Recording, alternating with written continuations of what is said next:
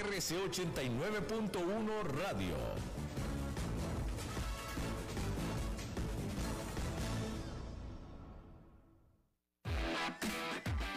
Hiperconectate con Telecable. Internet simétrico a través de fibra óptica al mejor precio. De 30 megas hasta 500 megas. Desde 29,990 colones. Pasate ya. 4080 mil. Telecable lo tiene todo.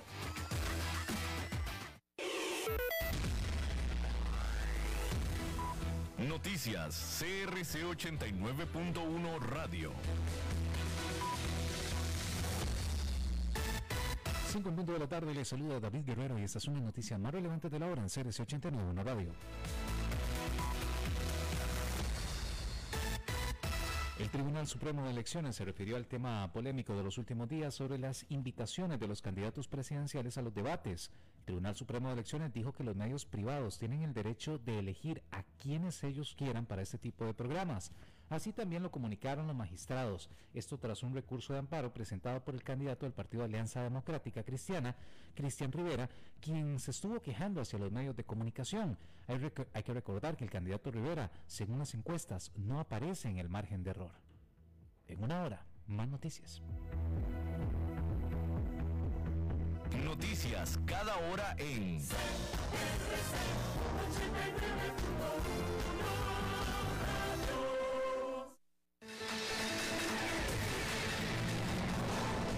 Más noticias en nuestra web, crc891.com. Seguimos en Facebook, Instagram y Twitter como CRC891 Radio y en Telegram como Noticias CRC. Más noticias cada hora.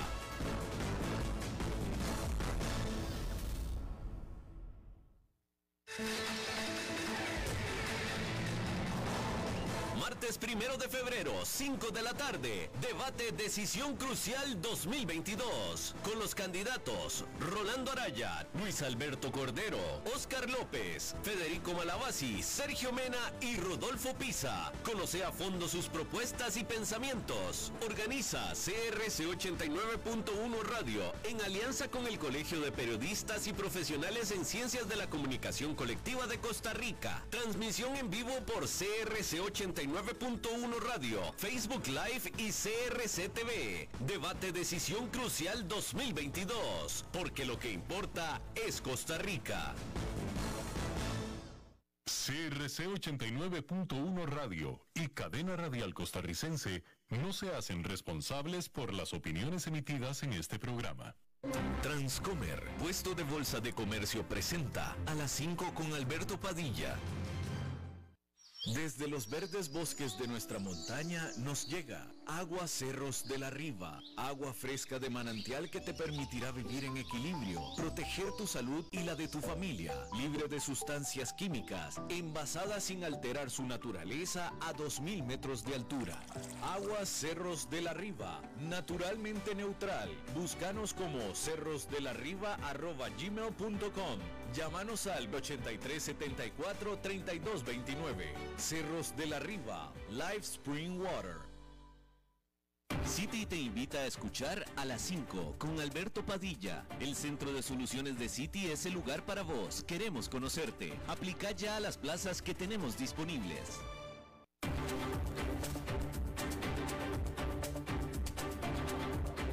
Inicia a las 5 con Alberto Padilla. Un programa diseñado con el objetivo de llevarte diariamente un tema de actualidad, acompañado siempre de reconocidos editorialistas, de lunes a viernes a las 5 de la tarde por CRC 89.1 Radio, a las 5 con Alberto Padilla. Hola, ¿qué tal? Saludos, bienvenidos a esta emisión de A las 5 con su servidor Alberto Padilla. Muchísimas gracias por estarnos acompañando, gracias por estar ahí. Le mando cálidos saludos desde la señal e instalaciones de CRC 89.1 Radio en San José, Costa Rica, desde donde estamos transmitiendo hasta el punto, en el tiempo y en el espacio en el que usted nos está escuchando, porque estamos saliendo en diferentes vías, por ejemplo, Facebook Live, en la página de este programa, a las 5 con Alberto Padilla. Ahí nos puede escuchar a la hora que usted quiera. También estamos disponibles en podcast, en las eh, principales diferentes plataformas para ellos, Spotify, Apple Podcast, Google Podcast y otras cinco más. Ahí nos puede también usted escuchar a la hora que usted quiera a través del aparato móvil que usted elija en el lugar en el que usted elija. Estamos también disponibles en el canal de YouTube del programa Las 5 con Alberto Padilla. Y aquí en Costa Rica, este programa que sale en vivo en este momento a las 5 de la tarde se repite todos los días a las 10 de la noche aquí en 89.1 Radio. En esta ocasión, tratando de controlar los incontrolables, al otro lado de los cristales, el señor David Guerrero y la producción general de este programa a cargo del señor Mauricio Sandoval desde Bogotá, Colombia. Bueno, y vamos a comenzar allá en Nueva York, donde se dio ya la última jornada bursátil del primer mes de este 2022, que en general fue un brutal mes para el mercado, pero específicamente para las acciones tecnológicas. Hasta el viernes, hasta la sesión del viernes, pintaba como el peor mes de enero de la historia del indicador Nasdaq Composite este indicador que está cargado de acciones tecnológicas. El indicador que mejor desempeño había tenido durante el rally del último año, ¿sí? junto con sus acciones, han sido las que más habían caído, las que más tenían que dar en la caída, y así es como sucedió durante enero. Solamente para que en esta última sesión bursátil del mes de enero tuvieran una explosión. En este momento, lo único que le puedo decir es que enero queda como uno de los peores meses de enero para el Nasdaq Composite, pero con la ganancia de este mes, pues alcanzó a, eh, eh, a ganar algo de terreno. Aún así no le quitó lo brutal al mes, pero cuando menos creo que se salvó, se salvó de haber establecido su peor mes de enero de la historia para el Nasdaq Composite, como se presumía podía suceder hasta, hasta el viernes cuando menos. Pero allá en Nueva York, en esta jornada de lunes última del mes de enero, el índice Nasdaq Composite dio un salto de 3,41%, que es tremendo salto, sobre todo que lo despega, lo desprende del resto del mercado, porque el índice industrial Dow Jones quedó con una ganancia de 1,17% y el Standard Poor's 500 con una ganancia de 1,89%, pero el Nasdaq Composite 3,41%.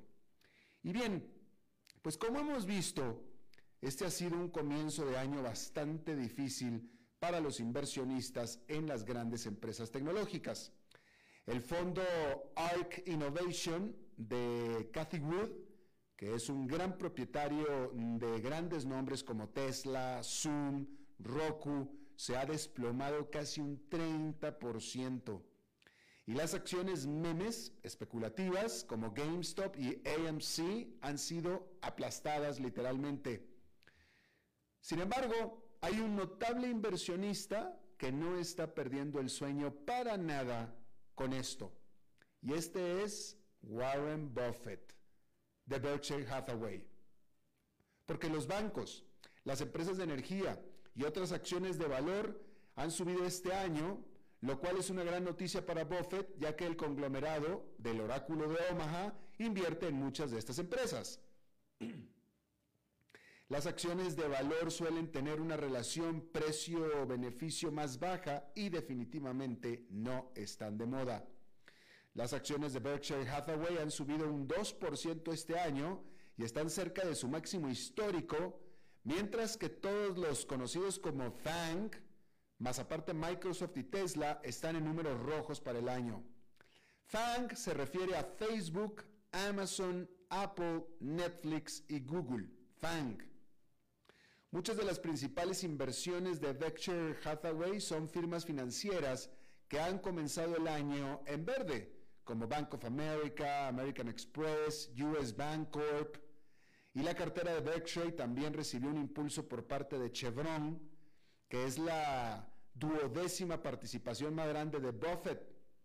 Las acciones del gigante petrolero subieron un 10% este año, lo que lo convierte en el mejor desempeño en el índice industrial Dow Jones. Buffett recibió muchas críticas por quienes en su momento consideraron que no estaba siendo lo suficientemente agresivo en sus inversiones por no haber invertido más en las grandes tecnológicas que hoy han estado siendo apaleadas. Y claro, la mayor participación de Buffett, que tiene 91 años de edad, es Apple, que ha bajado un 5% en lo que va del 2022. Sin embargo, la empresa acaba de reportar ganancias estelares y fuertes ventas de iPhones. Berkshire Hathaway incluso tiene una pequeña participación en Amazon, quien ha caído un 15%. Así que Berkshire, no ha evitado por completo el colapso del Nasdaq. Sin embargo, la empresa no es propietaria de Meta, que es matriz de Facebook, ni de Netflix, ni de Alphabet, que es propietaria de Google. Tampoco invierte en Microsoft, debido precisamente a la cercana amistad que tiene Buffett con el cofundador de Microsoft, Bill Gates. Berkshire no tiene una participación en Tesla de Elon Musk, pero sí ha invertido en la firma china de automóviles eléctricos VID, o sea, BYD. Berkshire no solo no es solamente una empresa inversionista, no nada más. Posee compañías conocidas que van desde el fabricante de baterías Duracell y el ferrocarril Burlington Northern Santa Fe hasta Dairy Queen, Fruit of the Loom, los calzoncillos, y el vendedor de pintura Benjamin Moore.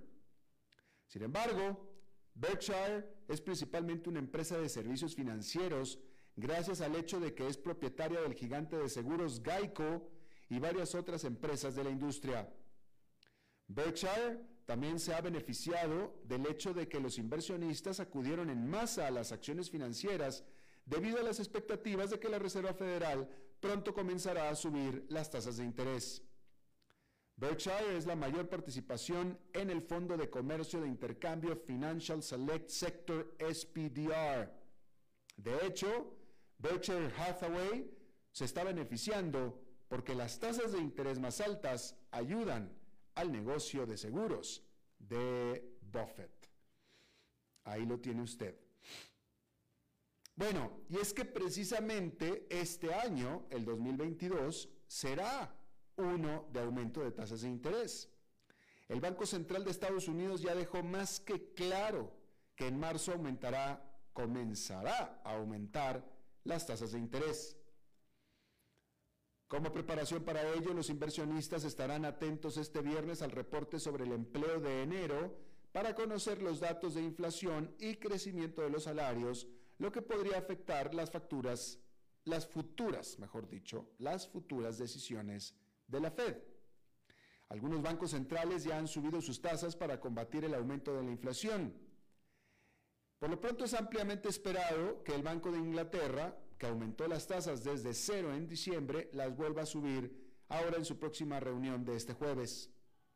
Casi dos tercios de los economistas encuestados por Reuters predicen que el Banco Central de Inglaterra aumentará las tasas otro cuarto de punto porcentual para llegar a medio punto porcentual. Se espera que muchos bancos centrales de las economías desarrolladas hagan lo mismo y comiencen a subir las tasas a lo largo de este año. Pero ¿cuál es la única excepción probable a esta regla? Porque todas las reglas tienen excepciones. Bueno, pues en este caso la excepción es nada menos que el Banco Central Europeo. Este también se reúne el jueves, pero es poco probable que suba sus tasas. Se espera que su tasa clave de refinanciamiento permanezca en cero y probablemente permanezca allí en el futuro previsible.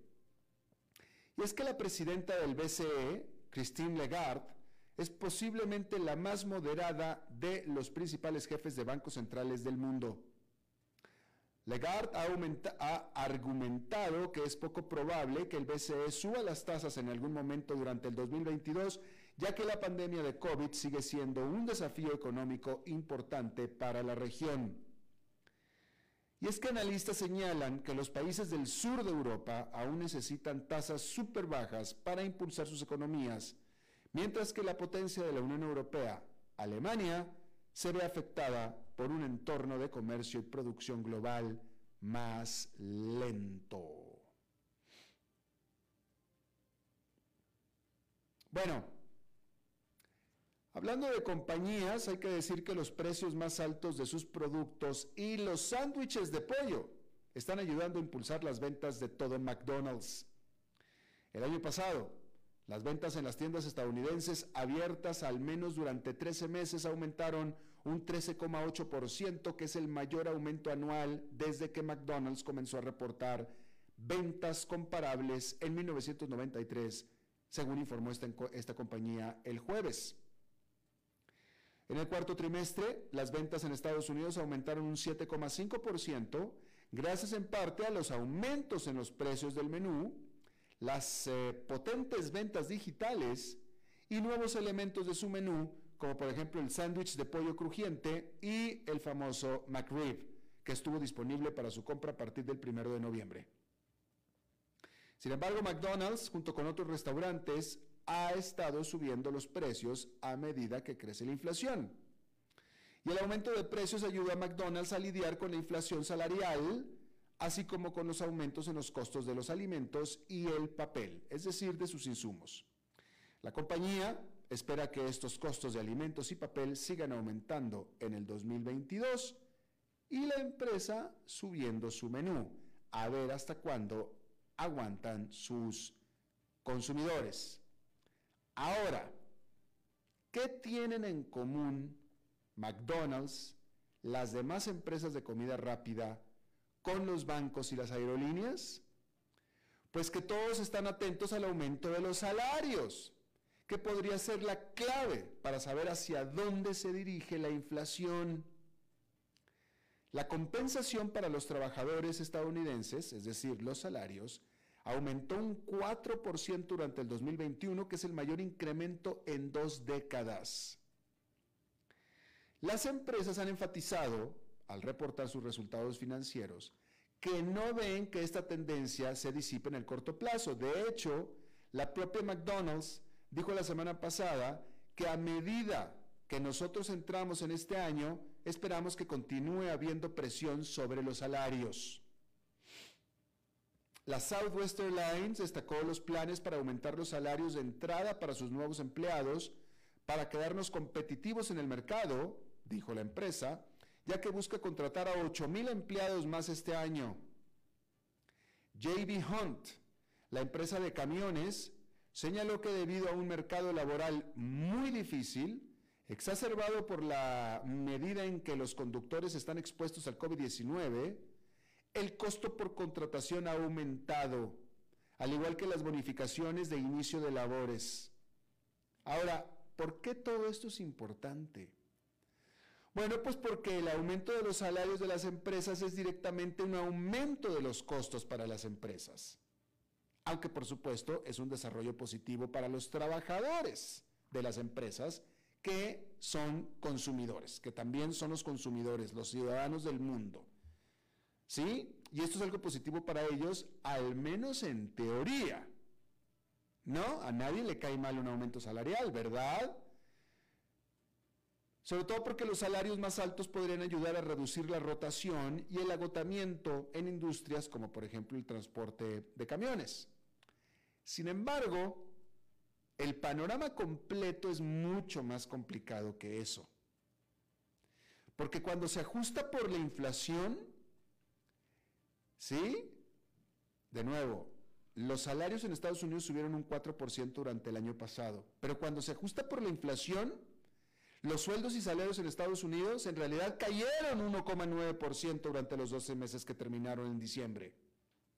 Lo que significa que en realidad los precios más altos están cancelando las ganancias salariales e incluso más. ¿Sí? Aún así, los aumentos salariales son un componente importante de la historia de la inflación, porque la economía actual se ve muy diferente a la de los años 70 y 80 que fue la última vez que la inflación fue un problema importante. Pero los economistas todavía están en alerta máxima por señales de una espiral de salarios y precios. Se trata de un ciclo de retroalimentación perjudicial, un círculo vicioso, en el que las empresas aumentan los precios y los trabajadores exigen salarios más altos para cubrir sus facturas. Y entonces las empresas tienen que volver a aumentar los precios, por tanto los trabajadores vuelven a exigir salarios más altos. La espiral de salarios y precios. Si ese patrón sigue repitiéndose, la inflación podría mantenerse incluso después de que disminuyan los bloqueos de la cadena de suministro y otros factores relacionados con el coronavirus.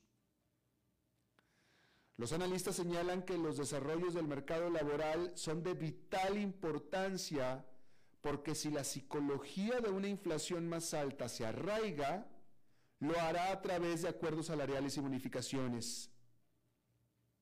De tal manera que si bien la agitación del mercado de valores comprensiblemente ha acaparado los titulares en las últimas semanas, son los desarrollos en el mercado laboral los que finalmente determinarán el camino futuro de la inflación y las tasas de interés.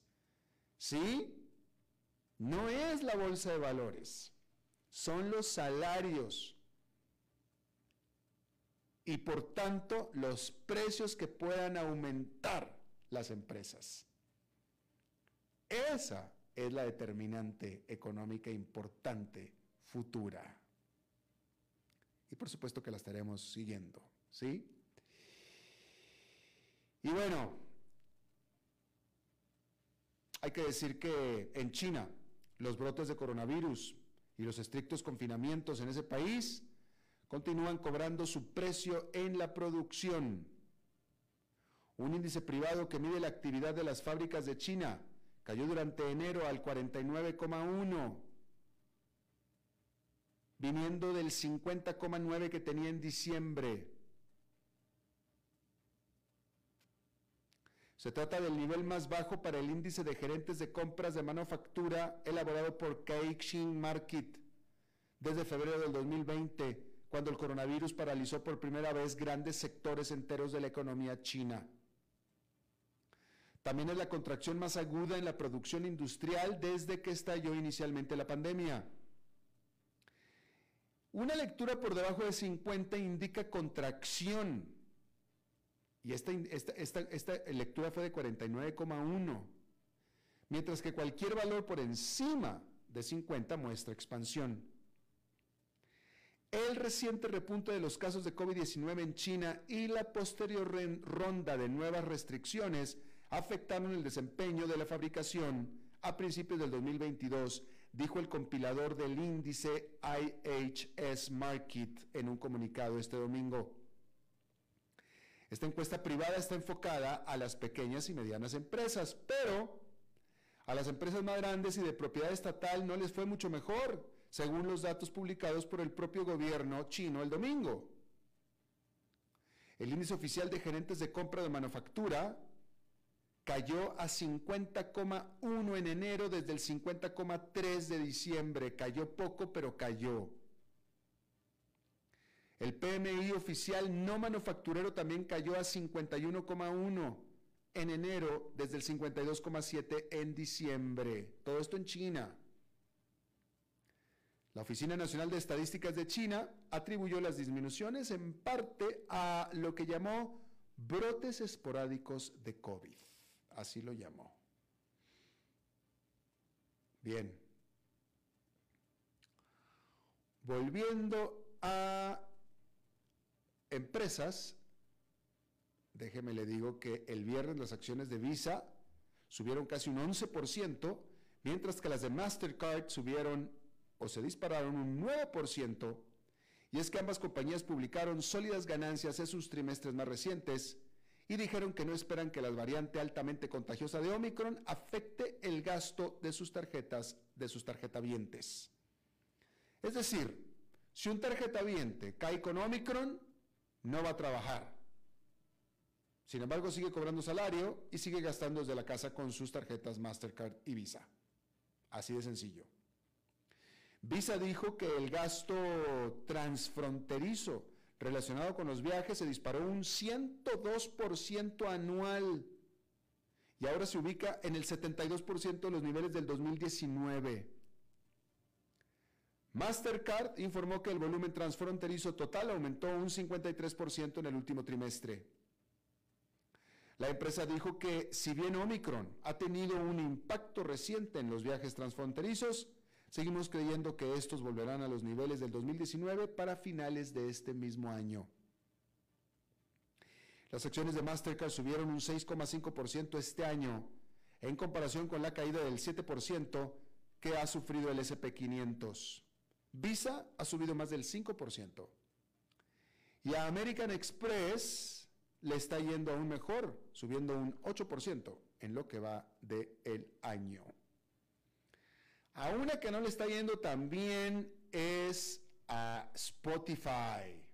Si usted nos está escuchando por Spotify, esta empresa está bajo mucha presión después de que varios artistas destacados, incluidos Neil Young y Johnny Mitchell, y hasta el mismísimo príncipe Enrique de Inglaterra, Harry, anunciaran que eliminarían su música del servicio de transmisión debido a su manejo de la información falsa sobre COVID-19. Obviamente Harry no es cantante, pero sí se quejó.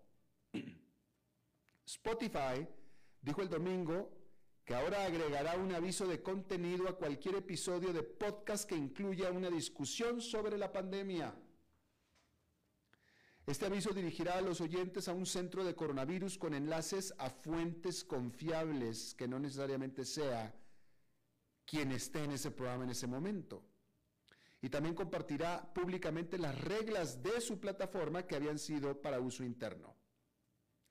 Neil Young inicialmente denunció a Spotify por su relación con el popular comediante convertido en estrella del podcast Joe Rogan, cuyo podcast ha difundido afirmaciones falsas o inexactas sobre las vacunas y el virus.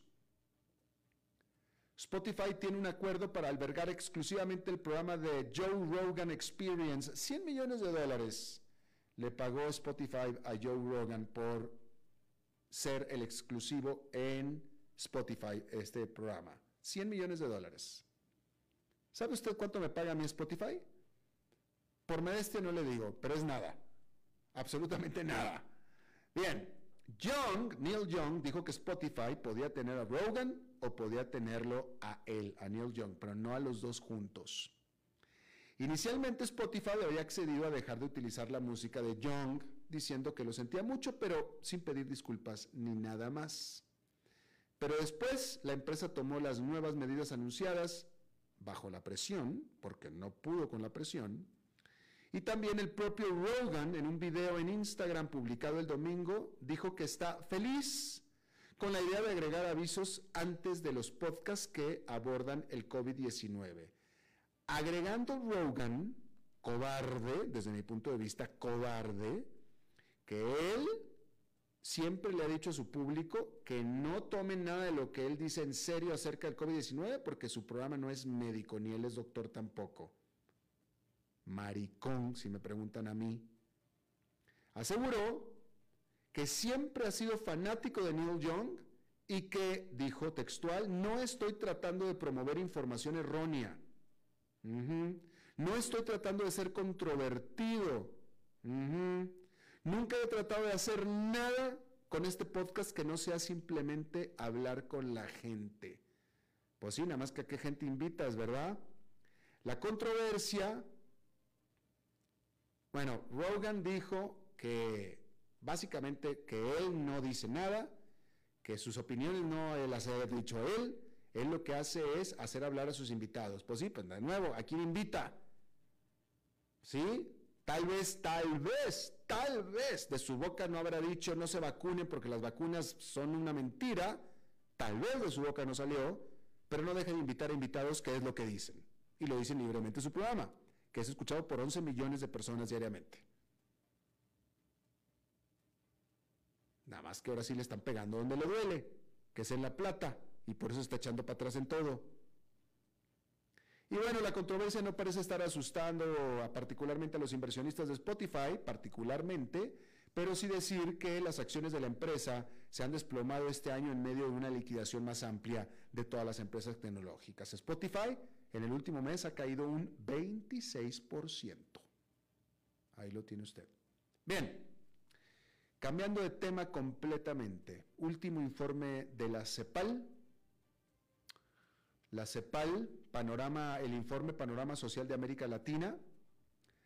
Ahí, la Comisión Económica para América Latina y el Caribe dice que la crisis sanitaria permanece vigente en América Latina y el Caribe, que es la región más vulnerable de todo el mundo en esta pandemia. Así como consecuencia de la crisis sanitaria y social prolongada de la pandemia de COVID-19, la tasa de pobreza extrema en América Latina habría aumentado del 13,1 de la población en el 2020 al 13,8 en el 2021. Un retroceso de 27 años. Mientras que se estima que la tasa de pobreza general habría disminuido levemente del 33 al 32,1% de la población. Esto significa que la cantidad de personas en pobreza extrema pasaría, ¿usted sabe de cuánto? ¿Cuántas personas en pobreza extrema? Hay que entender bien, pobreza extrema, ¿eh? Pobreza extrema son básicamente la gente que nosotros vemos durmiendo en la calle, no pidiendo limosna en la calle, no, durmiendo en la calle. ¿Sí? Son gente que no tiene techo y que no tiene que comer. Son gente que cuando se despierta en la mañana no sabe si va a comer o no ese día y tampoco sabe en dónde va a dormir. Esa es la pobreza extrema, ¿sí? ¿Cuántos de esos se imagina usted que hay hoy en América Latina? ¿Cuántos se imagina usted? Si yo le dijera a usted 8 millones de personas, que es el tamaño de una ciudad como Bogotá, pues son muchas personas, ¿no? ¿Sí? Si yo le diría a usted 20 millones de personas, yo creo que ya sería una cifra pasmante de personas en pobreza extrema en América Latina. Bueno, pues no son 20. Es más, no son ni 40. Es más, no son ni 60 millones. Son 86 millones de personas. 86 millones de personas en América Latina viviendo en pobreza extrema. 86 y en la pandemia pasó de 81 a 86. O sea, estábamos re mal, ahora estamos mucho peor.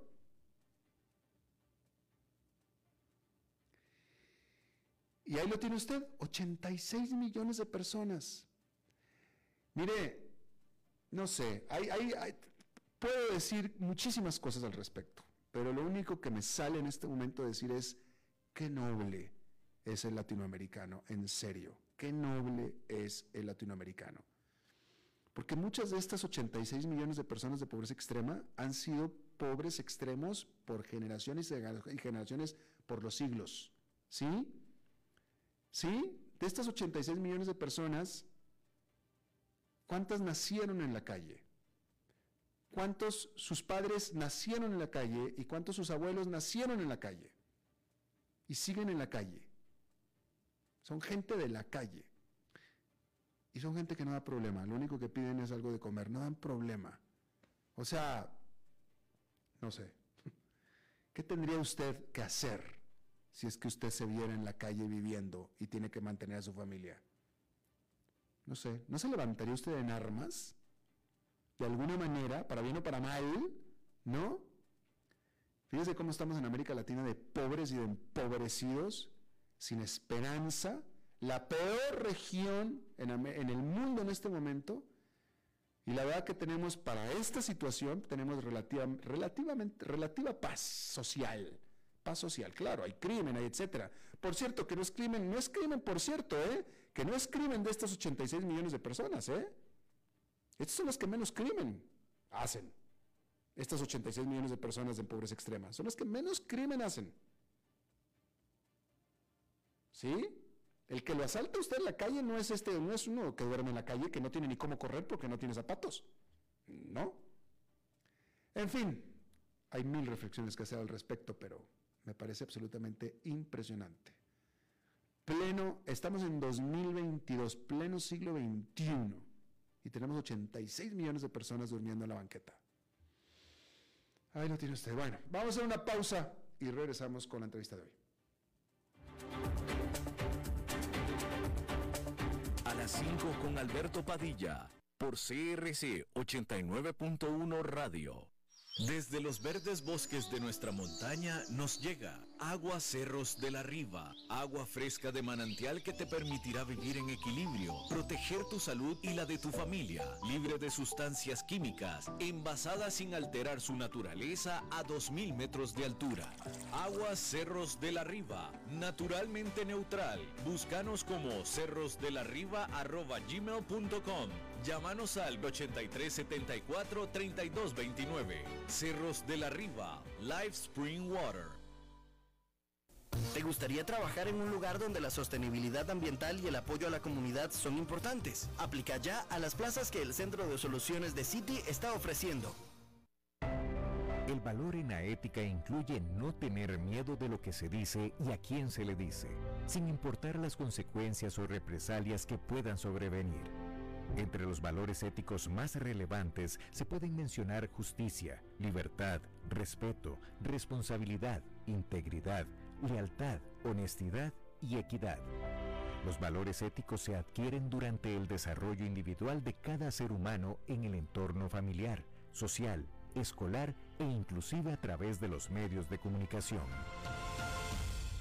Solo si lo público y lo privado caminamos en positivo y con valores, Costa Rica saldrá adelante. Un mensaje de la Cámara Nacional de Radiodifusión, Canara. ¿Sabía usted que Transcomer es el puesto de bolsa de comercio más grande de Costa Rica, con 19 años en el mercado y miles de clientes? Cuentan con asesores y corredores expertos que saben de lo que hablan y ofrecen productos de inversión seguros y modernos, hechos a la medida. Pero sobre todo, al invertir en Transcomer, usted invierte en la única bolsa vigilada por el Banco Central. Y en un mundo sobrecargado de información, usted debe de estar con los mejores. Transcomer, puesto de bolsa de comercio. Construyamos juntos su futuro. Somos expertos en eso.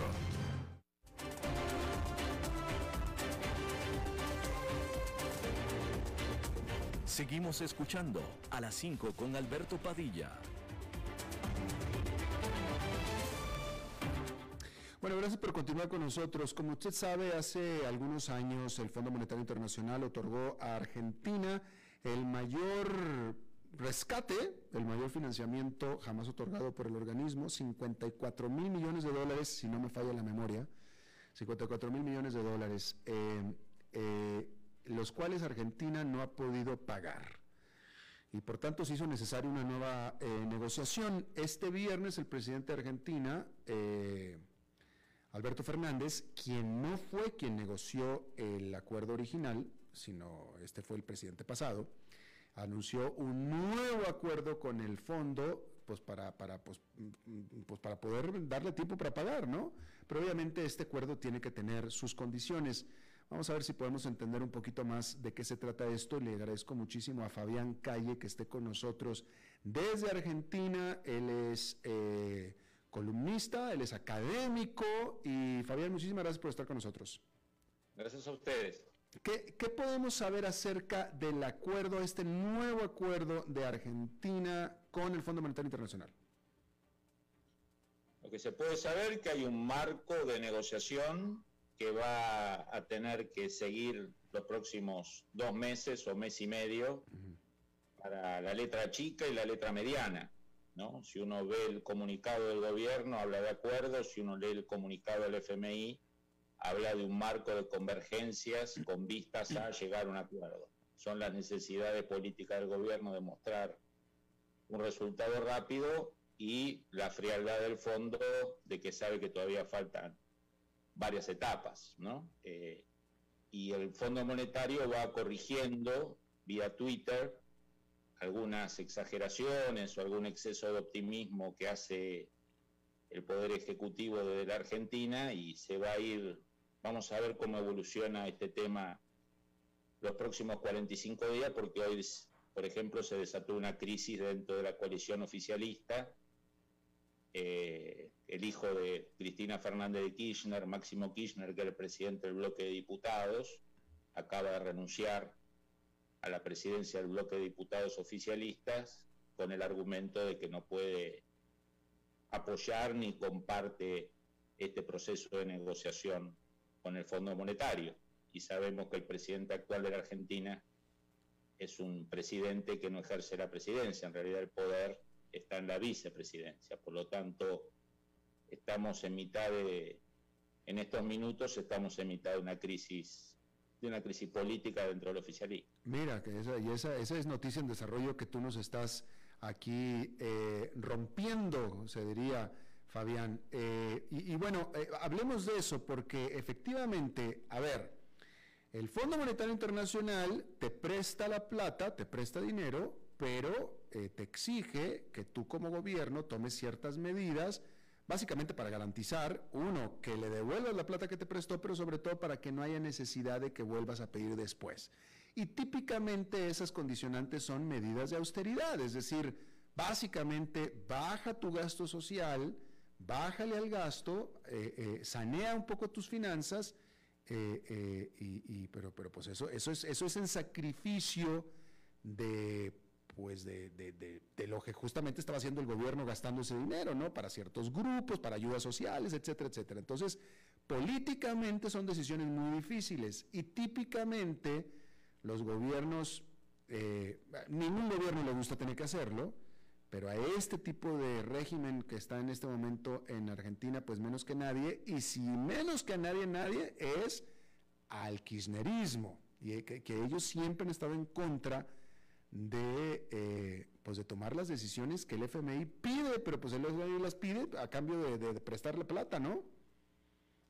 Sí, primero un marco histórico. Este sería el acuerdo 22 de la Argentina con el Fondo Monetario de 1958. Es un larguísimo listado de incumplimientos, de peleas, de retrocesos y de avances. Este sería el 22, con lo cual hay una larga experiencia mutua Hoy el Washington Post escribió un artículo que la Argentina era un drogadicto de, deuda y el FMI era el que le facilitaba la droga, ¿no? Es una larga historia mutua. Segundo elemento, que el kirchnerismo, Néstor Kirchner cuando se reinventa de izquierda en el 2003, él era un señor feudal, peronista, conservador, tradicional, que había vivido normalmente en la Argentina durante el proceso militar, de hecho había desarrollado algún tipo de fortuna, se había ido a vivir después de estudiar en Buenos Aires a Santa Cruz, que era la provincia con más militares en la Argentina, por una zona militar por el conflicto con Chile. En el 2003 entiende el terremoto político y social que hubo en la Argentina y se reinventa de izquierda. Y parte de ese relato de izquierda es la confrontación con los poderes fácticos. El FMI y su famoso pago en efectivo de la deuda en el 2005 para sacarse de encima el FMI en una época que las reservas internacionales argentinas venían creciendo de la época de Dualde y de La.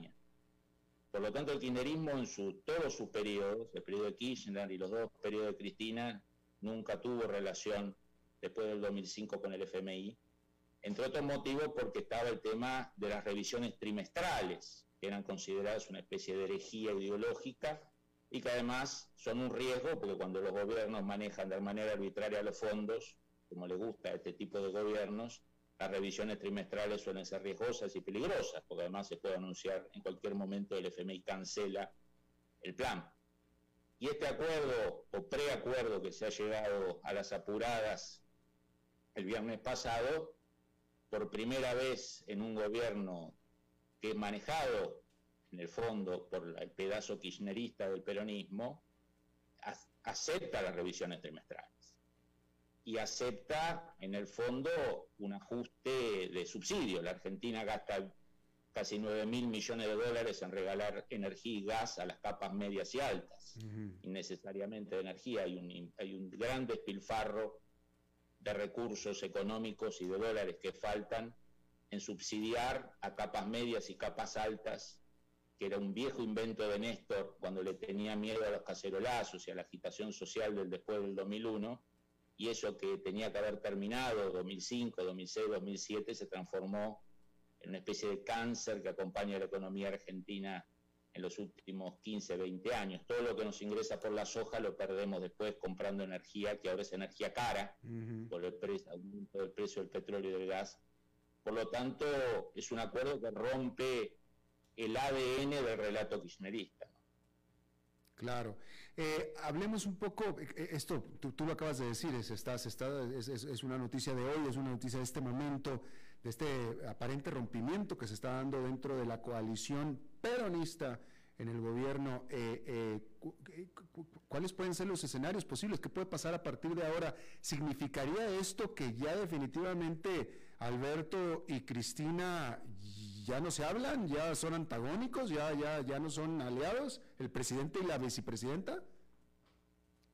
No, yo no creo que se llegue a una ruptura total porque se necesitan, ¿no? Se necesitan. Cristina recurrió a este, a este oximorón, a este engendro político que es gobernar desde la vicepresidencia, eh, porque justamente sentía que no podía ganar las elecciones del 2019 y por eso sumó a enemigos mortales de ella como Sergio Massa o el propio Alberto Fernández que se fue muy mal del segundo gobierno de Cristina Kirchner, un hombre que fue muy cercano a Clarín, otra bestia negra para el kirchnerismo.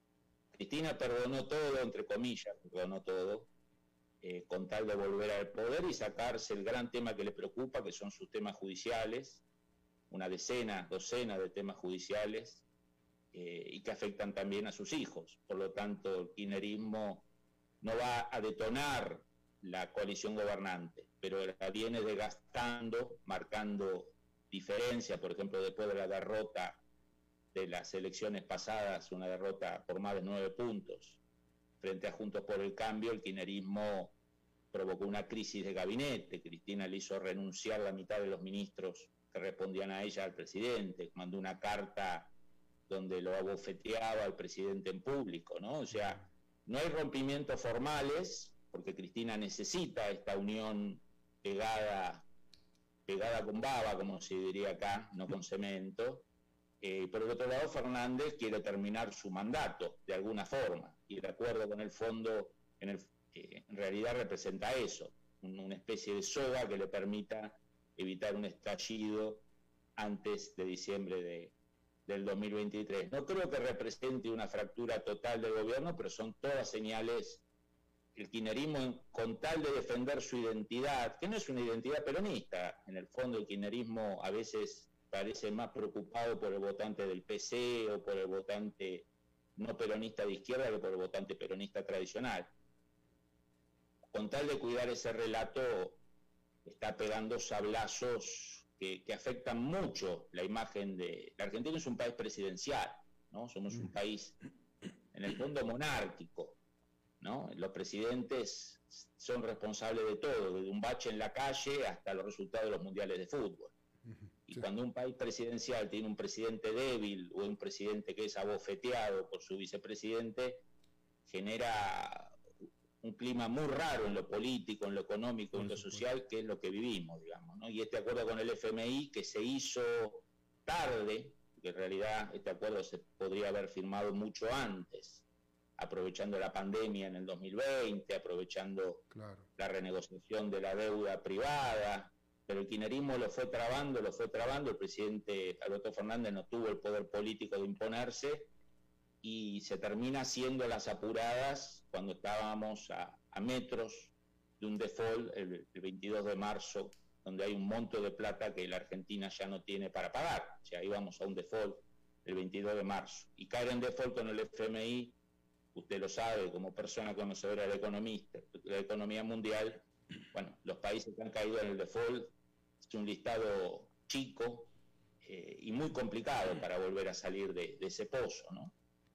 Claro, no, no, pues sí, de hecho, de hecho apenas están saliendo de aquel pozo, de aquel default de principios de este siglo, ¿no? Definitivamente, esta historia terrible de, Argentina, ¿no?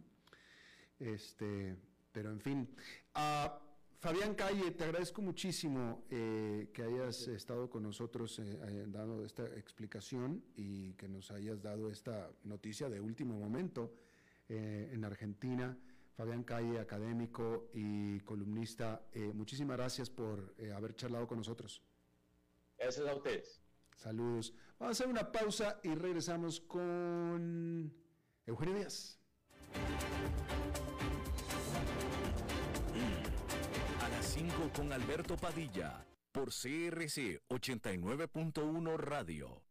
Desde los verdes bosques de nuestra montaña nos llega Agua Cerros de la Riva, agua fresca de manantial que te permitirá vivir en equilibrio, proteger tu salud y la de tu familia, libre de sustancias químicas, envasada sin alterar su naturaleza a 2000 metros de altura.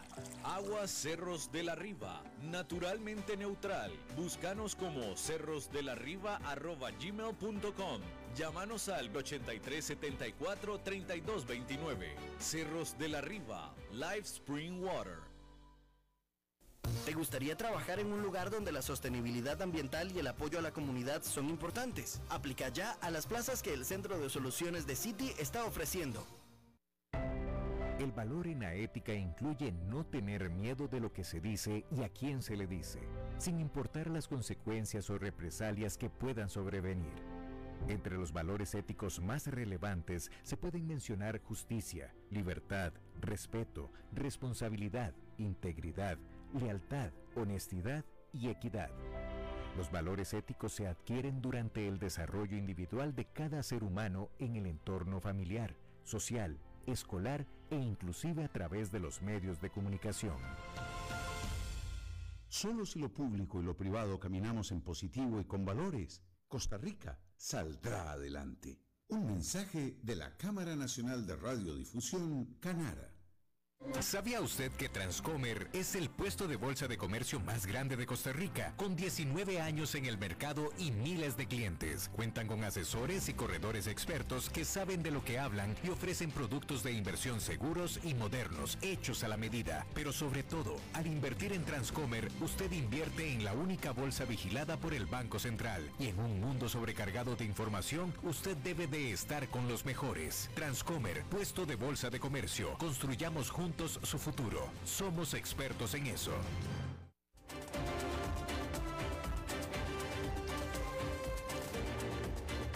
Seguimos escuchando a las 5 con Alberto Padilla. Bueno, vamos a hablar de bienes raíces con Eugenio Díaz este lunes y a ver si, Eugenio, logramos que este lunes sea el primero bueno del año en tu segmento, porque el primero iba a ser el lunes pasado y, pues, se te olvidó pagar el, el recibo del internet, mi querido Eugenio. Alberto, ¿cómo estás? ¿Qué tal? Muy buenas tardes, qué gusto saludarte a ti y a todo tu auditorio, Alberto. Y efectivamente, el lunes pasado que les estaba yo queriendo comentar lo que voy a hacer el día de hoy, eh, se, tuvimos problemas con el internet, así es que espero que esta vez lo logremos. Bueno, eh, les quiero comentar que ¿qué, esperamos en los bienes raíces en Costa Rica, en el sector inmobiliario durante el 2022.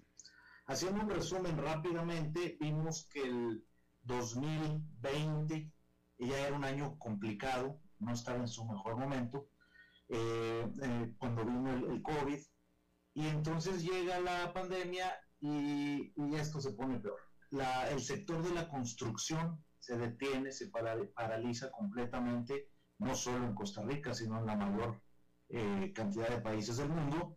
Y resulta que ese sector de la construcción, que siempre es un motor de la economía de cualquier país, al verse totalmente afectado y además es un sector que genera muchos empleos directos e indirectos, bueno, pues ese sector vino, se detiene por completo y luego llega el 2021 el 2021, digamos que aquí en el país, a nivel sector inmobiliario, digamos que es el año de la recuperación, porque los bienes raíces empiezan a tener nuevamente dinamismo, empieza a haber eh, mayores cantidad de operaciones de compra-venta, por supuesto los alquileres sumamente movidos, sumamente dinámicos en toda el área del GAM y también en las principales playas del país.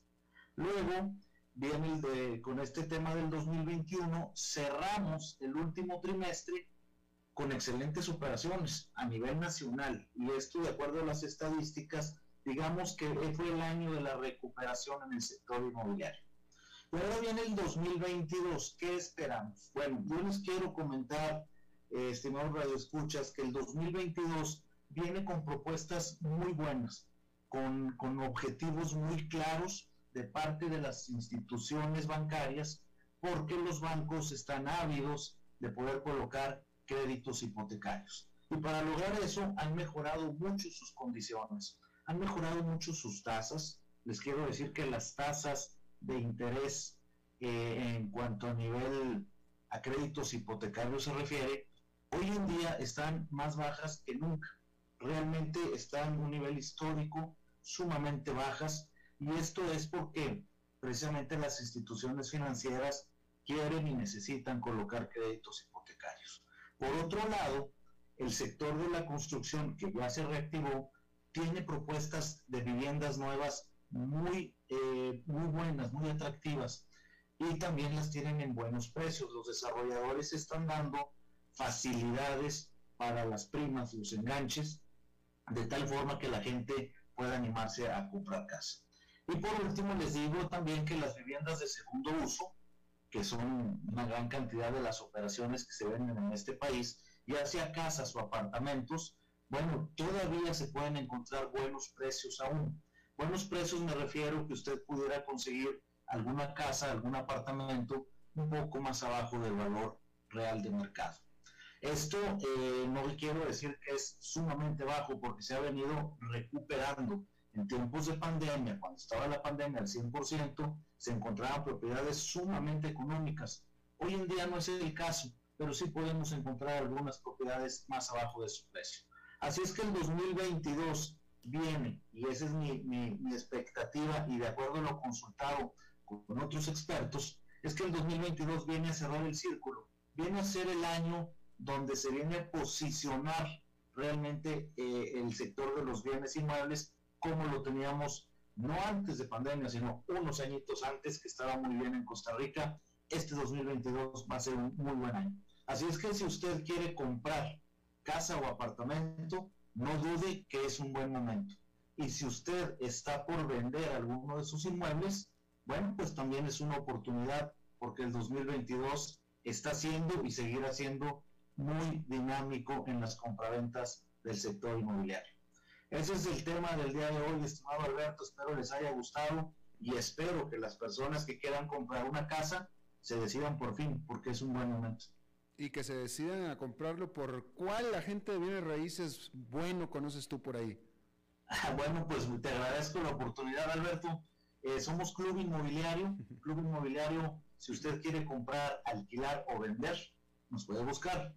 Teléfono 8686-0709, 8686-0709 o nuestra página web www.clubinmobiliariocr.net. Ahí nos puede localizar y con mucho gusto le ayudamos. Ya nos metieron el golazo aquí, Nelson. ¿no? Pues este, le, le, abrí la cancha y mira, le metió el, pero el golazo completo. Muchísimas gracias, mi querido Eugenio. Gracias, Alberto. Les mando un, abrazo a todos y que pasen una feliz semana. Igualmente. Bueno, y eso es todo lo que tenemos por esta emisión de A las 5 con su servidor Alberto Padilla. Muchísimas gracias por habernos acompañado. Espero que termine su día en buena nota, en buen tono y nosotros nos reencontramos en 23, en 23 horas. Que la pase muy bien. las 5 con Alberto Padilla fue traído a ustedes por Transcomer, puesto de bolsa de comercio. Construyamos juntos su futuro. Somos expertos en eso.